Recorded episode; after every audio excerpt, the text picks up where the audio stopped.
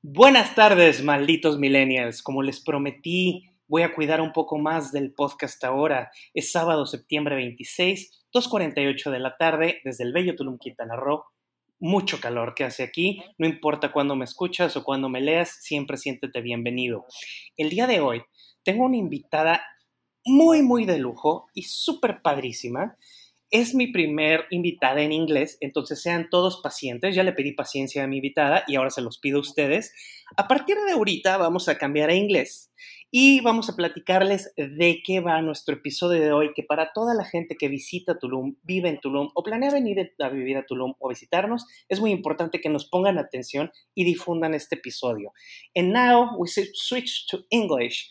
Hello, here with me is Tanisha Barnes. How are you, Tanisha? I'm great, Louis. Thank you so much for having me. This is exciting. Tanisha Barnes is Solana's mama, global lifestyle entrepreneur, lover of Black people, Pan Africanist, humanitarian, aesthetician, thinker, speaker, educator, global citizen, fellow podcaster, and now fellow Tulum liver.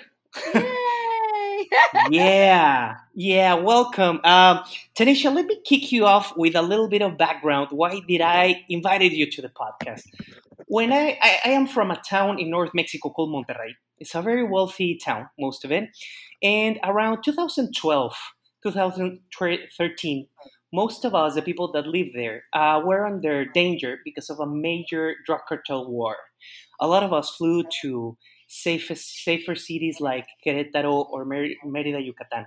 And a lot of us, like I did, went to live to Texas or nearby uh, American cities, uh, consulted by immigration attorneys and based on immigration visas or executive visas. And that's a way we could afford to flee the danger. Um, it was really hard to leave home due to a phenomenon that it was out of our hands and our our control.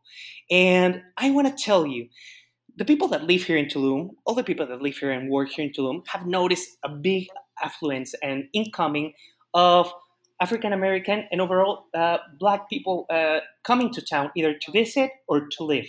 Tell me a little bit where, when did it start, and why it became so big in such a short amount of time, please. well, I mean, Louis, I don't know how much you know about uh, the history and connection between African Americans and Mexico. Um, but this is a continuum, and it basically, okay. you know, African Americans and at that point enslaved Africans always ran to Mexico for reprieve, for um, freedom, uh, for safety from terror in America. So it has a very long history. And I think that we find ourselves in very similar conditions, um, you know, in the United States, unfortunately, 400 years later. And so it is not um, a surprise to me that so many of us are looking to Mexico for that kind of um, safety and security. And uh, so I think that this particular um, influx of African Americans is largely due to the beauty of the internet, right? Like social media uh, allows us to connect in a way that's so powerful. And people are looking for one places to travel. I think initially uh, what you saw was tourism, right? Uh, there wasn't very many yes. places Americans could go, right? Yeah, yeah. they pretty much closed down the goddamn world, and and I mean, uh, yeah, you you came where, wherever you were welcome. And let me tell you something. I want to do a brief interview. I'm learning, and if I fuck up saying a term that I shouldn't be saying, please correct me right now. Trust me, I'm not. I'm, I'm learning, as I said we're trying to learn a lot from you in a better way to embrace your culture. Okay, so feel free to, mm-hmm. man, don't say and that. You, okay. And me too. Like, let me know. I'm, I'm so happy good. for this. Like when when I got your your Instagram note, I was like, this is exactly what my whole desire was. You know, there's. Cool this merging of culture and you know for me it's like it's beautiful because i i know the the resistance of young people in mexico and you guys are powerful you know there's so much always going on and i had the privilege i mean i grew up in texas so i always had mexico kind of in my understanding of the world you know that it was always a part of my reality but when i studied in barbados there were two mexican students that came um, to study as well. And I formed a really beautiful friendship and just, you know, there's so many similarities in how I think young um, Mexicans that I, I met along my journey and African Amer- young African Americans seeking freedom and pushing at boundaries. I see so many connections between us. So this was really exciting for me. Um, but yeah, I, I think that, that it was tourism initially. And then initially it's tourism? Okay. yeah, and I, I think that tourism started it and the internet kind of um, kept pushing it because people were having so much fun, right? And everybody was able to see it because you have all of these great groups, right? That they're able to follow along people's vacations. And then um, what I really brought to the table, I think, was something different. And it was, um, I think I, I had already started to meet people, even when I was, I was in Morocco during COVID um, a girlfriend of mine from from Cabo, Verde who lived in Boston. Her and her husband Okay. had ended up getting trapped there in in, in Tulum, and so I there were already people like, you know what though, whatever's happening in the U.S., like this is a better place to be. So I th- I think it was happening slowly, and then I kind of came in and put the real political necessity for us to come um, and to you know Mexico became uh, a, a part of this conversation that I wanted to start, which was more historical, more political. I don't want to skip a part of the things you mentioned. Um, I'm sorry because I'm, I'm not aware of this, but you mentioned uh, black people has been coming to Mexico to stay safe. We're talking about from plantation stages in the era, from Uh, like the very beginning of ages. That's what you're talking about. Uh, well, so also, so Mexico has a longer history with African people, right? Like, Okay. so Yeah. you Sure. have the you have the Olmecs, you have the, you know, there was so much African exploration into um to Mexico and South America, and you have all of these remnants of African culture. So there's this really great book called They Came Before Columbus, and Okay. um, I think his name is Ivan Van Sertima, and he deals with a lot of the African influence in Mexico before enslavement. And then during slavery and the the triangular trade um you know there were people looking to escape and they would hit the the mexican border. And at that time um you're you, there was a president i can't remember his name right now off the top of my head but he was the first um, person in the western hemisphere to abolish slavery. So mexico abolished slavery before anybody else years We're talking about a Mexican president. a Mexican president, and he was he was um part black. yeah, lots of Get out. Yeah, lots of history. And so so this there's this deeper rooted history. And then of course, you know, you had so many relationships between when when you're fighting, you're talking about the Alamo and you're talking about, you know, just all of these different things during enslavement. Um, and that the period of just, you know, American Revolution and all of these things, the Mexican War. There's just so many relationships between the Africans that were enslaved in the Americas and um, and really partnering with Mexico and Mexicans and indigenous people and creating um, alliances. And so, yeah, there's this like really big historical aspect to this. And um and it has continued, you know, like there's I think what is it? And you have you're gonna have to you're totally gonna laugh at my pronunciation, but Ma- Maris, Ma- Maris, Ma, oh, I don't know how to pronounce it, but it has the largest the largest African American settlement in Mexico. Um, thousands of, Okay. of African Americans there living um, that expatriated and live in Mexico.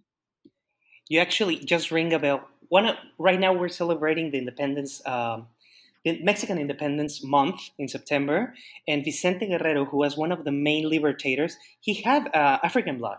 A lot of people don't know that, but he did. I think that's the one you were mentioning, or we're, talking about someone more No, I, modern. no, it was a. I'll actually I'll find his name as we're talking, and I'll I'll Sure. um Yeah, yeah. Please do because uh, a, a person like me, I can't stay with a curiosity, so I'm not going to be able to leave if you don't tell us that information.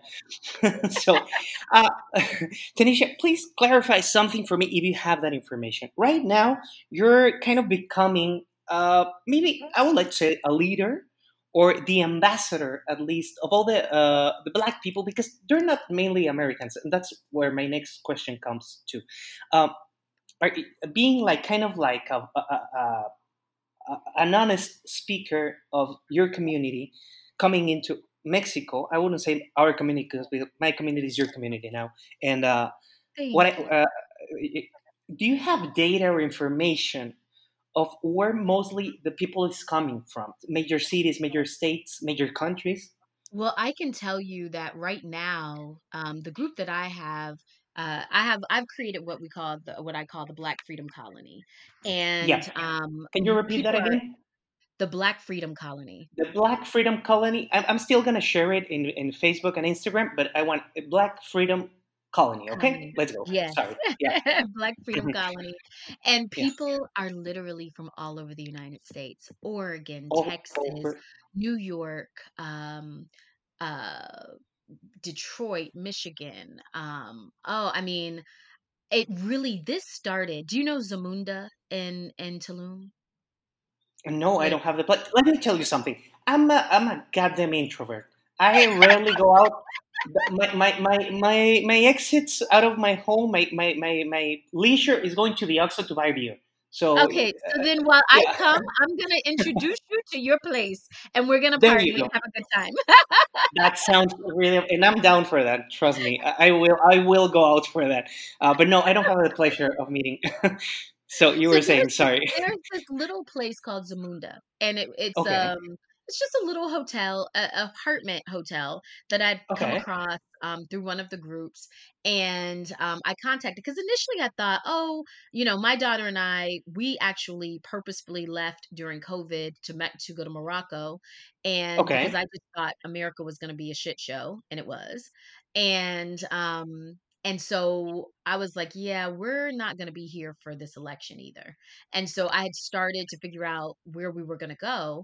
And Tulum came up with one of my clients to do a private event. And what I thought was going to be like, you know, maybe a few families coming with me has turned into like 30 or 40 families. I have almost 100 people coming with me now. Yeah, nice. it's Okay. amazing. And And so, it's it. yeah. That's a good subject. Is it just? Uh, is it everybody? Is it families? Is it just uh, low, uh, uh, singles, couples? What? What is? I, I, I would like to, for you to draw the demography a little bit more regarding Okay. age and kind of you know. Yep. Well, I think that there's a there's two different sectors, right? So you have the people that are coming for tourism because they want to Okay. take vacation, and that that's a lot of young black single people, right? Like and and even if they aren't single, they're coming with groups of girlfriends or groups of guy friends and they're kind of, you know, coming to party and coming to vacation For the party. Cool. Right. okay. And I think that that's that that is amazing and great and I'm glad that people are coming Of course. I'm I have a very different type of um, community. My community is really looking to escape terror and um and what's happening politically in the United States. And and not everyone. Like some people are like, you know, there's a lot going on here and I just need a break and I'm going to take a 2 or 3 month break, right? Um but I think most of my families are very aware of the racial tension, um are deeply affected by you know the police killings and murders and um, there's just so much going on in addition to covid right? That um I mean I've had families call me crying like you know where they have the Proud Boys which is like a a white supremacist organization on their streets stopping them from walking down the sidewalk. You know like this is what's happening in America and in the US and um I think that uh the the group that I have is very um, clear that we're trying to create a sub community within your community that is self protecting and self edifying so that we can you know heal each other and and find peace right in the midst of so much chaos. So i think and i have a lot of families so i have two buildings um one of them is full with everyone has children. So there's like lots of That's black so so babies. cool. Yeah. And then one of them is singles and couples. So I think that I have a pretty interesting mix of people. Um, but Yes. but the kind of the energy around it is a little bit more focused on freedom and um, of resistance in a way. Uh, I think that people are very aware that this is a clear resistance to what's happening in the US. when I started with the story that I tell you, and let me, uh, most of the people that's been following me for a while know that I consult politicians in crisis moments, right? Here in Mexico, in the States, and some Canadian now. And um, I started off with my story because I think it's pretty much like your story. We're running, it sounds terrible, but we're avoiding a play, in my case, where the drug cartels, which is very hard. And in your case, you just mentioned, I want to give some context to the people that's listening because here in Tulum, I fight a lot with people and discuss a lot, even with my wife, that they love to wrap themselves in a crystal bubble. And they don't hear to the, they don't listen to the news. They don't read to the news because they don't want to get uh, embroiled in that uh, negativity. And i kind of agree with them. To me it's my day uh, bread and butter. I have to. But i, I understand when they where, where they coming from but i also tell them and you know most of the people here i would have, like to say like 95% work in hospitality but i have I, I tell them every time you have to be aware of what's happening around you because if someone like tanisha comes and talks with you in the bar of what's happening ac- back in her old house because now this is her new home and you don't know there's going to be a big disconnection about it i mean you at least have to be aware of what's happening in case you live if you're a tulum person tuluminati wrapped up in your crystal bubble and just dancing in bagalum tulum every day there's a major crisis in uh, the united states of america because of a very ongoing crisis of police forces against minorities. This is not exclusive of black people, it is mostly towards them, but me as a Latino have been witnesses Filipino people, Indian people, Asian people, Mhm. minorities, which are rarely a min- minority, as a matter of fact, now. But um, this has been ongoing. I mean, and black people has been persecuted in the States since day one, since they brought them up against their will till today. It's amazing that the other day I was watching with my kids the mini series The Temptations. I don't know if you know about the I musical group, do. Right? It's beautiful. We, we see we see that we watch this that, that show a lot here, and and and there's a section, sorry, there's a scene where they dancing with a separate velvet kind of rope, whites and black people, right? And my kids were asking me like, "Hey, what happened back then?" And I'm explaining, right? They used to separate everybody from everybody, right? And it's not that different nowadays. I mean, it's, uh, maybe the the water fountains for separate races have stopped, but uh, the the segregation is still there. The violence is still there, and and I mean, I can't believe that in this day and age, we were talking with a couple of the few people that I talk here. It has to suck that you still live in a country where the color of your skin makes you different. I'm gonna tell you why. Because here in Mexico, we've been we have all colors of skin. Have you noticed? You know, I mean, and and we are everybody's welcome. If you go to Mexicali, you're gonna see a lot of Chinese people. If you go to Monterrey, where I live, there's a lot of Korean people because the Kia cars open there, and there's a lot of Korean people, and so and so and so. And if you go to Cabo, there's a lot of white Jimmy Buffett clientele American expats, right? Right. But is this was this like the trigger that made you and all of your community to really say, you know what, fuck this, this is enough. I'm going to look for greener pastures. Was that it? Well, for me, I've been on this mission for seven years and really helping. My ultimate goal is to get Black people to Africa. And I Okay, actually am working on a commune in Morocco now. And I work with different governments in Ghana and Senegal to be able to help uh, bridge the gap between the diaspora and Africa. So that's kind of always been um, my mission. I think that Mexico has has I think because I grew up with Mexico in a way and I never um really saw it. I always saw it kind of like as domestic travel, you know, like I never okay, yeah, thought about it as um a destination. But what I realized yeah, is that it's such a beautiful gift that the ancestors have bestowed on me with this this moment you know like Yeah. Mexico is the a beautiful interim step for a lot of African Americans who buy into the myth of American exceptionalism, who are brainwashed from the time they start kindergarten with ideas of American patriotism that doesn't really benefit them. You know, it's difficult for them to see a life outside of the US.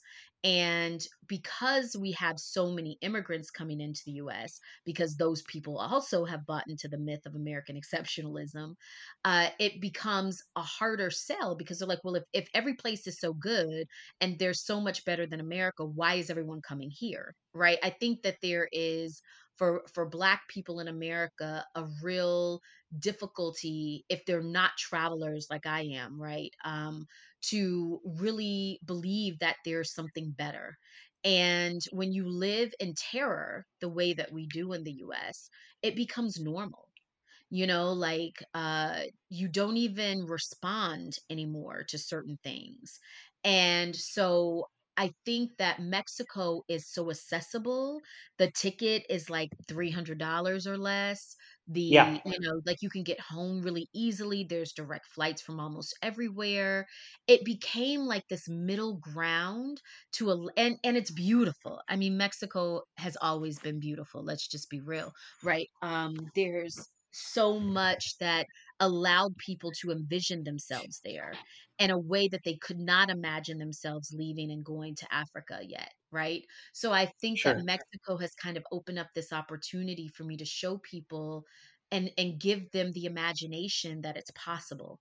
And you know, when you have this other alternative experience in a place that's so beautiful with people that are welcoming, when you you know, walk into stores and no one is following you, when you, you know, aren't being stopped by the police and you're fear for your life. Once you start to allow yourself to defrost from that reality of American life, you start to Wow. realize that, wow, like life can be different and I can live as a human here, you know. And I think that Mexico is really going to be that place that people um, allow themselves to imagine beyond America. Wow. When you put it that way, so so uh, breakthrough for me because yeah, the following the store, you just made it for me. Um, it's just uh, hard to imagine the kind of living kind of like under a magnifying glass by the Every authorities. So day. Let me tell you, here in Tulum, we all get stopped by the cops. So that's that's gonna be a common thing for you because we all get fucking pulled over. bribe, but paying a bribe and paying and and someone murdering you in cold blood in the middle of the day is very that different. that won't happen. That won't happen. Trust me. Unless you try to fire first, and let me tell you, here you won't fight God. So the, the, the- don't worry about that thing. I have a question for you. Are you are you guys, for example?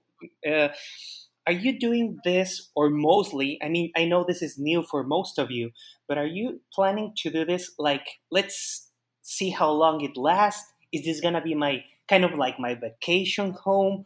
Are we gonna do this for good or you're just trying to go day by day and see how it goes? Well, you know what? I think that what happens when people find freedom and people find peace, because really peace is freedom, right? When people find peace, I think we're going to be very surprised when you and I are sitting at a bar a year from now, you know, giggling about this moment now. And now Tulum is like half black. And all of a sudden, like that these sounds good. these people are here. And you know we're all speaking spanish and english and it's just going to be beautiful. But i i think that you know the thing about imagining and allowing uh, uh, this type of moment in history to take shape is that it can be anything you know? Like i i don't yeah. I don't have I have an expectation that some people will absolutely never leave, you know, um, yes. because I have friends that have that that got stuck and they're staying and they're looking at property and they're building. You know, I think that there that will be a reality. And I think that there will be some people that will say, I need this in my life at least half of the year. I think that there's going to be all kinds of scenarios. Um, I've been asked, like, you know, like I uh, because my I am opening this thing in Morocco, um, you know, I have the next step for myself. But I I'm I'm really always open to whatever the ancestors put in front of me. In And your life, yeah. exactly. And so, you know, I'm not sure where this is going to go. I do think that this is going to open up a conversation um, both ways because you know I think Mexico for for Mexicans too there's a healing in this right? Like you know the relationships that we've had bet- with Oh yeah. president right? Like you know I mean I grew up in Texas. I know the border stories. I've seen I teach you know I there was a, a moment where I taught sixth to eighth grade boys. I mean I I teach the kids on the trains and on you know I I know these stories and I think that even the the Chicanas that live in Arizona that are fighting to get their own history taught taught to them. You know, I think that there's going to be a reckoning of of a lot of things that comes out of this moment you know because it's it's very telling when the place that that is so demonized by our president where you have your own citizens running to. I think it's beautiful. and real It's just it, amazing. Now that you mentioned that the, the this the scary man, let me tell you something. I try to be as neutral as I can, right? I try to listen to a lot of people because I think that's what's fair in life, right? And uh, I hear from a lot of people from all colors and cities and origins that are from the, the from America, and they're coming here. Uh, a good friend of mine, she's the principal of the school that my kids used to attend, and uh, she told me she was she's a graduate from UT, and she told me that a lot of people from Texas are asking her like, "Hey, how do you what do you think about me moving there?" Because they're not staying for a second term of Mr. T, right? Right. Uh, is that is that also a factor for you? Like if it because I mean I think it's pretty evident that he's gonna win, right? I don't think he's gonna have any trouble uh, getting reelected. Uh, is that a factor that you guys stay for longer and that more people are gonna come, or what are your views towards that uh, topic? I mean, I I have not really lived solely in the United States for a very long time. So Okay, I I was always going to leave. I was always yeah, I was always going to leave.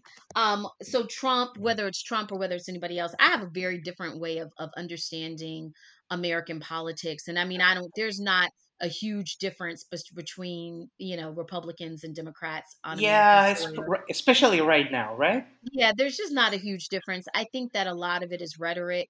I do think that um, that our pr- current president uh, poses a particular problem because he is so um, he is so outwardly white supremacist that uh, it emboldens people, and that em- the emboldened group that these people that are that feel very prideful around you know his uh, macho um, are acting out with violence. And I think that really poses a real threat to the African American community because they feel empowered. And um, I think that, you know, when you have the facade, it's still the same things. The policies are the same. There's nothing really different about, you know, what I've seen come out of either camp. Um, but I think when you have the rhetoric to go with it and the emboldened um, following that he has, I think it, it poses more of a physical threat to African Americans than than I've ever seen in my lifetime before. So right now it's a perfect time to come and live in paradise. That's right. I think That's what you're so. I saying. I think so. I you know, I am so excited. And there's such a spiritual presence in Tulum, you know, that I I'm very well aware of. It's why I love Morocco. It's why I love Bali. You know, there are certain vortexes and, you know, you guys have a spiritual vortex that I think is undeniable and Oh yeah. people people that are in tune to the spirit world will tell you that Tulum is full of power and I think for the recovery of Black people's spirit and the recovery of just, you know, there's such a burden. Racism is such a burden. And I think when you're able to put that burden down and be within the healing energy of a space like Tulum, and you're allowed to be the best version of who you are without that pressure, I think what is going to be able to be created for all of us you know like i'm ve- always very well aware that that black people have to do the work to be anti-colonial and so that you come into other people's spaces with that anti-colonial mind and with that type of attitude if you can come in with the idea um, of partnership and cooperation with indigenous people and with local people then you can create something really beautiful together. You know it's the synergies together and you know african americans we are some very creative people and we have a lot of spiritual power to to build amazing things i mean america would be nothing without us right and Absolutely. so i to be able to bring that to mexico i think is going to enhance both of our lives really deeply That's that's really interesting. Uh, you're talking right now of your ah, how do you say of your bringing? What what are you guys bringing to the table, right? Uh, for a choice of better words, are you guys gonna start uh, creating? What I'm sorry for maybe minding not minding my own business, but are you guys gonna create companies here? Are you guys gonna work remotely?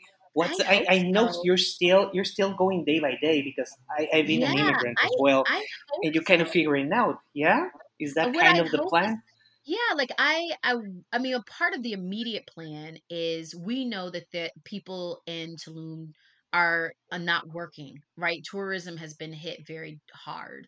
And yes so, you know, we're doing a lot. I'm always very clear about creating jobs. So wherever I go, whether I'm in Bali, I have teams of people that I've worked with now for years all over the world. I have a travel business. nice I don't know if I told you that.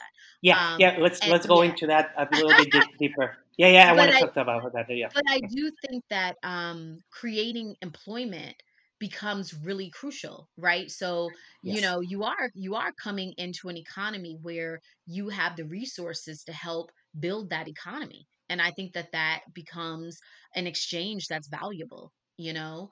Um, and I think that um, there are tons of opportunities uh, to create business, you know, where we can collectively build businesses together and put people to work, and which is important. We all want to support our families, right?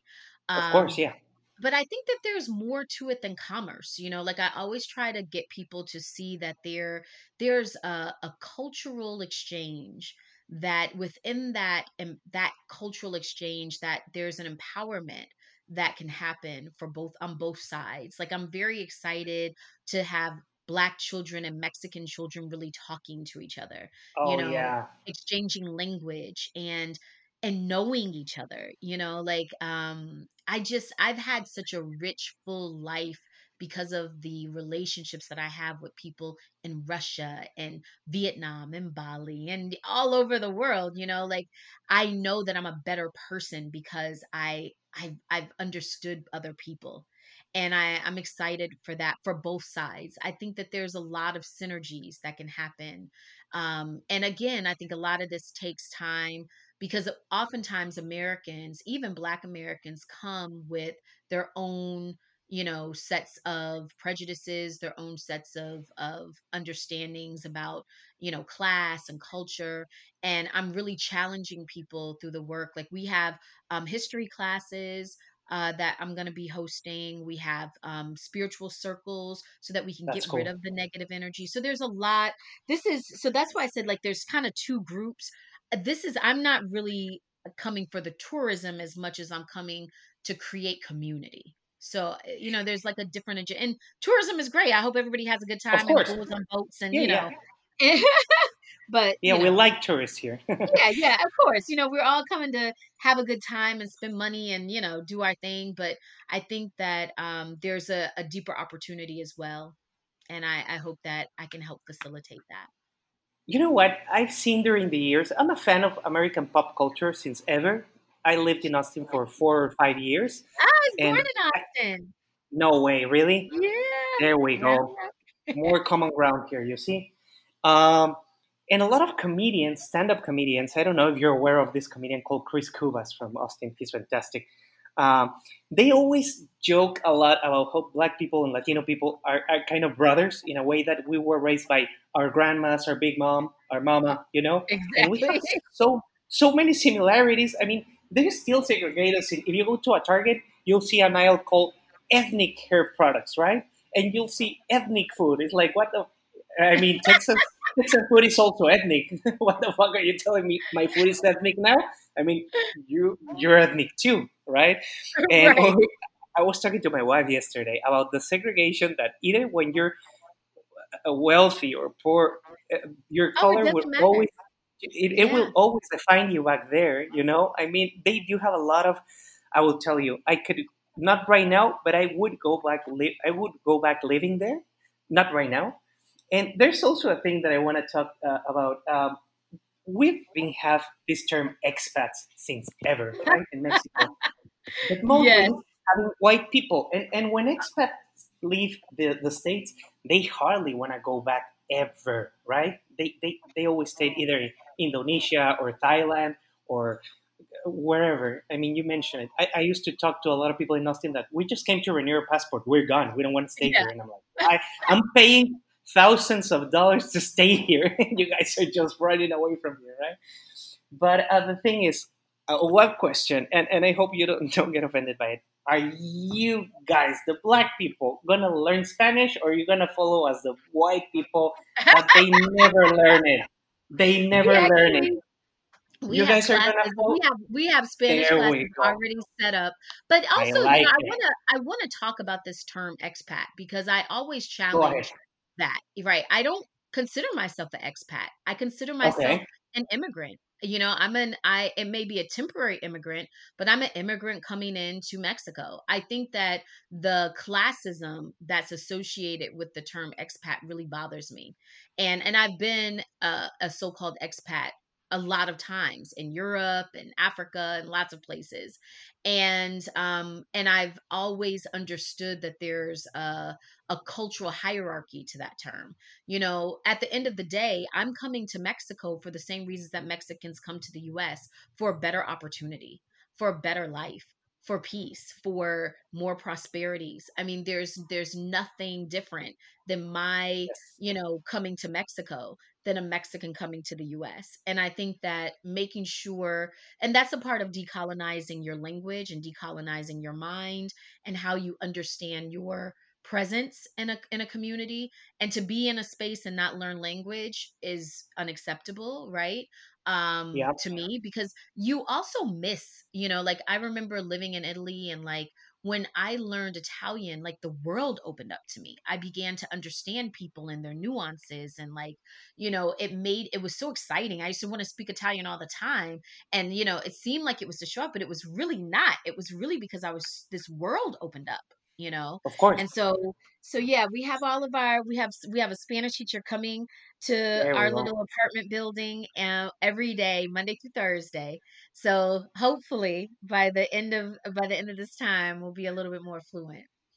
I can see you speak. I, I mean, I, I've seen, I've met a lot of uh, black people speaking good Spanish. Even they get good pronunciation, Yeah, right? yeah. I think You're getting there. want, I think it depends on how Black Americans are not the same as white Americans. We have a very different lived Definitely. Yeah. experience, right? Like, and I think Yes. that we approach life differently sometimes.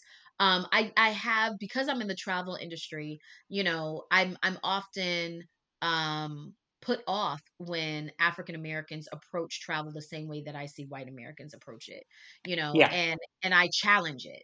And so I don't think in my particular group, eh, you know, we're gonna have that problem because I think I've made the intention very clear from the beginning. Um, Yes. but I'm sure that that will be people will encounter that um, as they go. And there's this weird thing that when you're at the bottom of the totem pole in your own country and you're treated a certain way, and you get into a new environment where people are serving you, if you're hmm not healed, if you haven't done the work on yourself to like to be a to be rooted you can get caught up in that power of what that feels like right and i've seen Yes. i've seen african americans approach um, service and service providers in a way that makes me uncomfortable because i know that they're acting out a, a, a perceived power that they don't often feel at home. And so I'm going to challenge that too. that's, that's really cool. I mean, I, I think I want to touch that subject, and thank you for laying it out for me. You just get me out of a of a rush, something that I didn't know how to approach. So thank you for saying it. It's really really nice. And you know what? I think it's part of, and we understand that you guys are used to be defensive. I mean, you're used to be um, downlooked, and of course you're gonna be with your. We call it here in Mexico with your sword out, right? With your knife out because you know you might get a bad face or any of course you would be tend to but have you noticed like oh man here does nobody gives a fuck about what color am I, right I, I always that, say you know I don't yeah. know I, I want to be clear like I do yeah. know the history I know what what happens to to some black indigenous people right in mexico yeah. and yes, i don't yes. want to i don't want to leave out their story i don't want to act like i'm not aware that that black mexicans have a hard time and Ooh, that yeah. there there's an element of racism you see remnants of you know slavery and and racism and little trinkets and on coffee and like that's there and so mexico is not void of of this reality. It is not the same. So, institutionalized racism that you experience in the United States is not going to be, that's not going to be your lived reality in Mexico. Yeah, we and don't think, have it here. Yes. Right. Yes, I think that that's important to, to say, but to not to the exclusion that, you know, it's not a utopia for Black, for Indigenous Mexicans as well. Oh, there's, no. you know, there's never there's mind Black Indigenous there's no it's not good for indigenous people regardless the color brown bronze or black exactly. it's just bad from it actually exactly. racism mexico is extremely racist towards their our own people yes. i mean if you if you don't look white enough you might not get through the velvet rope of some nightclub and we know right. this this is a standard here I, I did have issues i have one of my dearest friends has a very uh, dark skin tone and they and the bouncers will will tell me, "Is he coming with y'all?" And I'm like, "Yes, why?" And they would say, "Okay, if he's with y'all, he can come in." You know, that's the kind of awkward situation because here instead of racism, we have classism. class yes. is an issue here. Money is an issue here. For example, everybody would say. And that's what my page is mostly about. I mean, everybody would say, I love the indigenous culture. I love this and I love that. And then you treat people like shit. You pay them shit. You fire them without even giving them like a not even a note, right? So I think I don't want to even compare uh, my struggle to Black people's uh, struggle, but I mean, you guys are coming to a place that have a lot of issues in common, right? Yeah. And I think that's why, in some way, you're going to start feeling every day more welcome to our community. But I think we've gone enough for the political shit. Now let's go to the business part of you. Share me about your project. I know your project is really interesting, and in some way, it's helping to all this immigration happen. Tell me, what do you do here in Tulum, please? So in Tulum, I mean, basically the um the Black Freedom Colony is all I'm doing in Tulum. I, I have uh, T Barnes Global Travel. Um, really now it's merging with my beauty business, which is T Barnes. So all of it will be under T Barnes Global Lifestyle, and that is okay. my tag on Instagram. And yes. it basically is, and it's a lifestyle business. You know, what I really want is for people to be global, for people to yeah. begin to see themselves in these borders as the imaginary stupid institutions that they are you know like uh the nation state i think should be something that we should be pushing to get rid of right? I think that it traps people behind borders and and creates oppression right? And nationalism really hurts us more than it helps us as humanity. And so the idea of being global um, in my business is giving people the opportunity to move around the world and to experience other cultures and to live in other spaces, work in other spaces, create opportunities.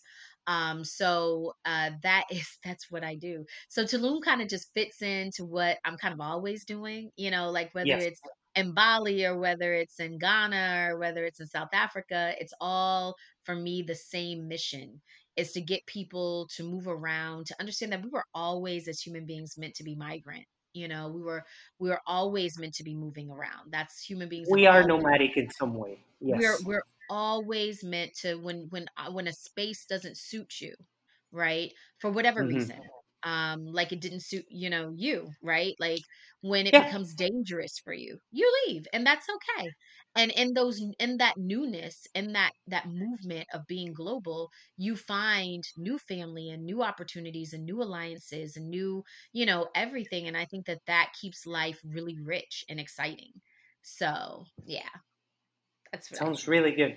That sounds really good. I mean, um, it's basically a service like, hey, please guide me. I want to go to live to Bali for a year. You will yeah help me. well I'm Uh, not just an as much. example. Okay. Yeah, I'm, this is more. This is pretty much the first relocation, um, and Okay. Morocco. Morocco will be the second Second. opportunity for relocation. So Um, but Tulum is the pilot program, right? it really has turned out to be the the way for people to be able to see what it would be like right? And really cool. um and it's even been kind of suggested that i have different spaces in different places because people may want to move around. So maybe tulum is good for one season and then they go to morocco for another season and then go you know to ghana for another season. And i think that that could be very interesting as the kind of life that i want to live. So that that the idea that people would follow me around the world like that sounds really great you know, they already travel with me. I do about seven international trips for my groups a year. Okay. And um, so people are already traveling with me. And I think that um, the real work for me is more political and spiritual and um, getting people to freedom. And freedom to me is like, is something deep within you, but also your environment. And so, yeah, I, I'm very, this, I, I do offer these services and you know, the business and my life are very deeply connected. So it may seem like I'm not talking straight business, but it's all kind of the same thing for me. You know, I'm in business to be free, eh, to move around. Yeah. And um that's really it, right? Like I like making money too, but it's like not really the we all do. Yeah, you know, like I like to eat. So I like tacos Yeah, yeah, tacos. we have Tacos to. tacos are my favorite food in the whole wide world. So That's I a good my question. I need my But I, taco money. something I want to ask you something. Two things, basically cultural. You know, we Mexican guys can be really rough with our humor, right? Should I Are you guys ready for that shit? I know, mean, Luis. I'm like now I'm I'm not. scared. I'm not gonna shoot anything to you, but uh, are you guys know uh, a word? We we're really we make fun of death. We make fun of ourselves, and we make fun even of our moms. So, I, I, have you have have you been embracing your day to day? Because this is this might sound as a critique, it maybe is, but one of the things that again I've said before, the the Caucasian uh, immigrants that come to Quintana Roo and Yucatan and uh, Cancun and whatnot, kind of like they uh, segregate themselves from Mexico, from Mexicans. And what I've seen since you guys came, you guys are everywhere. I mean, you go to buy tortillas to the next door Oh door yeah, we're gonna be at the tortilleria. I mean, I want to really know. cool. I want to go to the I hole in the mean, walls. I want to go to your mama's house. I mean, I want it yeah, all.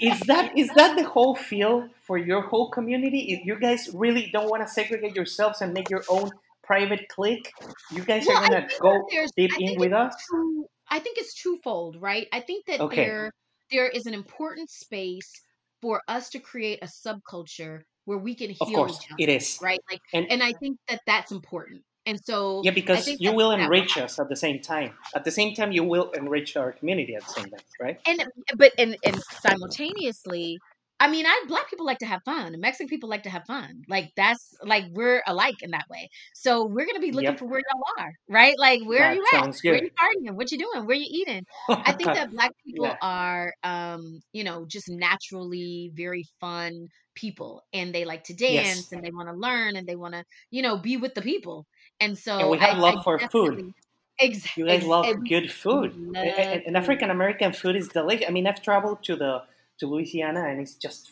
it's out of this world. It's like out of this world. Whatever I, I tried there, it was fantastic. So I hope one of your friends soon opens a Cajun place here because you're gonna have me there every day. I mean, that's fun. Like even that idea, you know, that the welcoming, the Yeah, idea that that there is and I, that's when so when you said you know we're really curious i was like oh like well how are you guys thinking about us? Like how are you feeling? Because nobody wants to like you know we have so much gentrification in black communities in america where Yeah, white people come and they take over all of our communities and we're kind of Yep. pushed out and i i that's not what we want right and i don't want to be a Right. part of anything that creates that type of of um, uprooting of people so I really do like the idea that, you know, one, you guys want us to come and that there's this overall feeling of like, this is cool that black folks are coming. And and then two, Mhm. that, you know, we can find some middle ground. And so you and I Of are now gonna have to put together some kind of we need a like uh some kind of enter something, you know, I have girls that need husbands, you know, we need to meet out the cute boys. Like, you There go. know, yeah, Yeah. I need all I we need to do all this. Yes. and This what is now what uh, another International matchmaking. Is there stuff that you guys, for example, when I moved, and what we Mexicans always miss is food, okay? Always. Always has been, always will be. When you've been away from home, either Africa or Asia or now Mexico, is there something particularly that you guys are already starting to miss? Um, well, I the the running joke is that there's no grits in Mexico. My wife know how to cook kick, kikas grits, so don't worry about that. We're gonna take care of that. Even tomorrow, I can. Let's see if she can remember how to. Yeah, and there's there's you won't find. I'm hmm. really excited. My but I'm also a Texan, you have to remember. So as much as I Yeah. love soul food, my favorite food, if you go on my Facebook now, you will see pictures of tacos. I have a keychain with tacos. Like tacos are really my thing. And I'm on the search for the best enchilada in the world. I found it in Corpus Christi, Texas. I don't know if you guys are gonna beat it. You Yeah, know, of and course. It's Elena's home. That's I like mean, a holy land for all Yes. Mexicans. Exactly. Yeah. Like, I mean, oh my God. There's a place called Kiko's in, in in Corpus Christi that has the best enchiladas I've ever had in my entire life. And I've eaten enchiladas all over Mexico too. And the best enchiladas ever. So I'm on like I so for me, from a food perspective, because Mexican food is kind of my favorite food, I don't know There that I'm go. gonna miss too much. I don't think so. you just came home for this. yeah, I'm like, I'm just yeah, ready. Like, I'm just bring on the tacos. Like, that's all I want. there we go. I like that. I really like that. Tanisha, I'm really thankful for you making yourself some time to talk to me. Uh, I think we're going to debunk a lot of myths I think because so too. there were myths, there were curiosity. Why are these guys coming? They've never been here before. I mean, we're not upset of it, it's just weird. And I talk to people, if you pick up a goddamn newspaper every now and then, you would know the things that they're going through, right? But since here we don't, people don't care about uh, their common world because it's too negative for the Tulum culture, and I get it. Um, I, I just want to say that it's cool that you're having this dialogue with me. I hope uh, all of your community feels themselves at home. Uh, we're Um, gonna make our best to respect y'all. We know you're gonna do all the best to respect us, and it's gonna be. I, I can't believe. I, I can see uh, or visualize a very nice and strong community. And I really welcome you all guys here, and thank you for having this conversation with me. Uh, if you want to give Um, all my followers a last message or whatever, just feel free. We still have some time. oh, Luis, thank you so much. I mean, honestly, like the the the feeling of being welcomed is so overwhelmingly beautiful. And and without being too dramatic, like to to be on the periphery of your own country and to then be welcomed into another space so b- warmly and you know curiosity is a good thing because when people are curious you know they they want to know you and you know that's different from someone wanting to ignore you right wanting to act like you don't exist and so Yep. just the the idea that you reached out and that there's now I feel like a strong possibility for us to be able to create relationships and i i am challenging both of us to do this like we need to put together a co-party or a co even a discussion like i'd love for it to be Yeah. deeper than just you know like we all love to eat and drink and i think that that brings people together um, Always. i yeah i mean i think that that could always be the way it starts right but having yeah. these deeper conversations i would love it if you you know know people that may want to be a part of the history class i'd love to invite you know some of the local you know mexican communities so that you guys can also get a better understanding of of our history um and i think that that always brings empathy and um and connectedness when you understand what people have been through and i will do my best to make sure that the community that i have understands the connection that we have as black people to mexico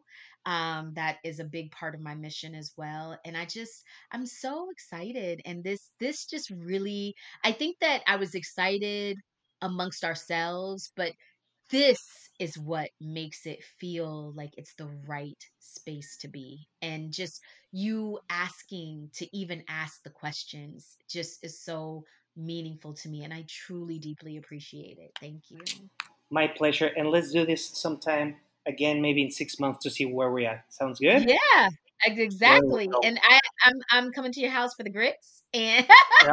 I'm gonna text my wife as soon as we wrap up this now so we can make the coolest, meanest grits ever. Sounds good? that sounds great Thank you for your time. thank you Ok, malditos millennials, pues ahí lo tuvieron. Espero que les haya gustado, espero que haya sido de su agrado. Quien tenga dudas por el idioma, y disculpen mi acentote horrible, pero bueno, se hizo lo que se pudo. Creo que estuvo muy interesante. Compartan este podcast, va a ser importante para nuestra comunidad. Muchas gracias. Say adiós, Tanisha. Adios There we go. Bye.